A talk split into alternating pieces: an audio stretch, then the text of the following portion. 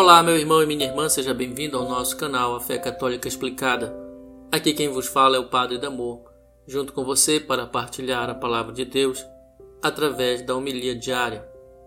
Meus irmãos, o Evangelho de hoje nos mostra duas situações onde Jesus passa na vida das pessoas e as cura.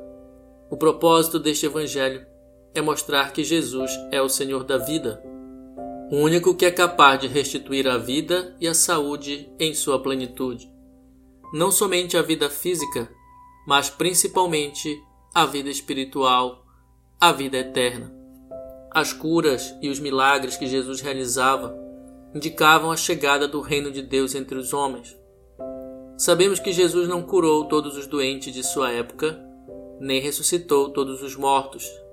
E isso aconteceu não porque Jesus não tivesse poder para tal, mas porque, primeiro, os milagres serviam e servem para manifestar a glória de Deus entre os homens. Segundo, o projeto maior de Deus não é poupar a vida dos homens nesta existência terrena, mas é salvar todos da morte eterna, a morte causada pelo pecado. Temos que aceitar o desígnio divino de que a morte chega para todos no tempo e na hora por ele designados, embora ele possa intervir, se assim for de sua vontade e propósito.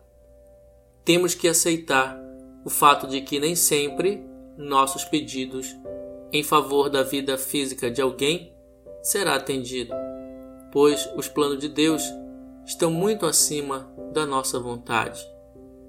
Irmãos, a morte encerra apenas o tempo da graça e da misericórdia que Deus oferece a cada um para realizar sua vida terrestre segundo o projeto divino e para decidir também seu destino último. Deus não cura todas as doenças e não evita todas as mortes, porque a vida em plenitude que Ele promete não pertence a este mundo, mas ao mundo futuro, ao mundo e à vida que Ele preparou para todos nós que cremos no Seu Filho único. Esse é o motivo pelo qual Vemos muitas vezes Jesus dizendo nos evangelhos: Tua fé te salvou, vai e não peques mais. De fato, Deus não quer a morte do pecador, mas sim que ele viva. E a vida que ele quer nos dar está muito além do melhor que tivermos nesta nossa existência terrena.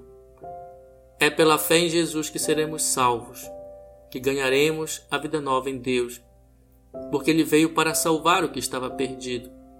Ele veio nos resgatar das amarras do pecado e da morte. Ele veio para nos dar, desde já, um gostinho de eternidade. E vive essa eternidade aquele que busca a salvação em Jesus, que vive o seu Evangelho e, através da fé, está sempre em luta contra toda sorte de pecado. Pois o Senhor veio para nos garantir a vitória sobre a morte e sobre o pecado, se assim nos confiarmos a Ele.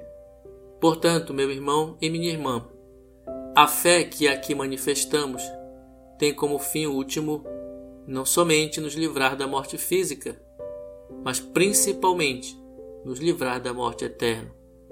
Colocando de outra maneira, podemos dizer que a fé nos conduz à vida plena, à vida em Deus, algo que acontecerá somente quando estivermos imersos na eternidade do amor de Deus.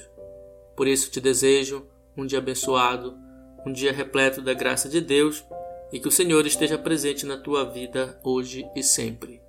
Em nome do Pai e do Filho e do Espírito Santo. Amém.